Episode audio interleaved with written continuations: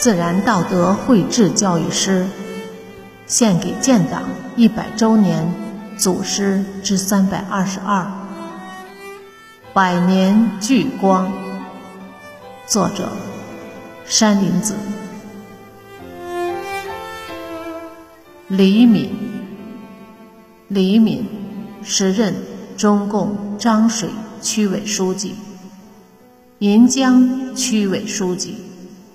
一九四四年一月二十一日，李敏被捕。敌人对他威胁利诱，严刑逼供，他坚贞不屈。一九四四年一月二十八日，敌人把李敏绑在樟树街的屋柱上，连刺二十七刀。慷慨就义，年仅二十岁。人们纷纷传颂他的英勇事迹，赞誉他是浙东刘胡兰。一九四四年四月二十日，《新浙东报》上发表一首悼念李敏烈士的诗。李敏，你的牺牲像闪电一样闪击着每个人的心。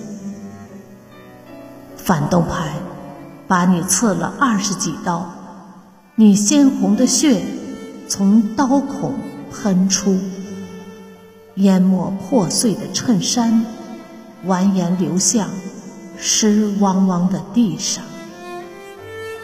反动派在每刀上。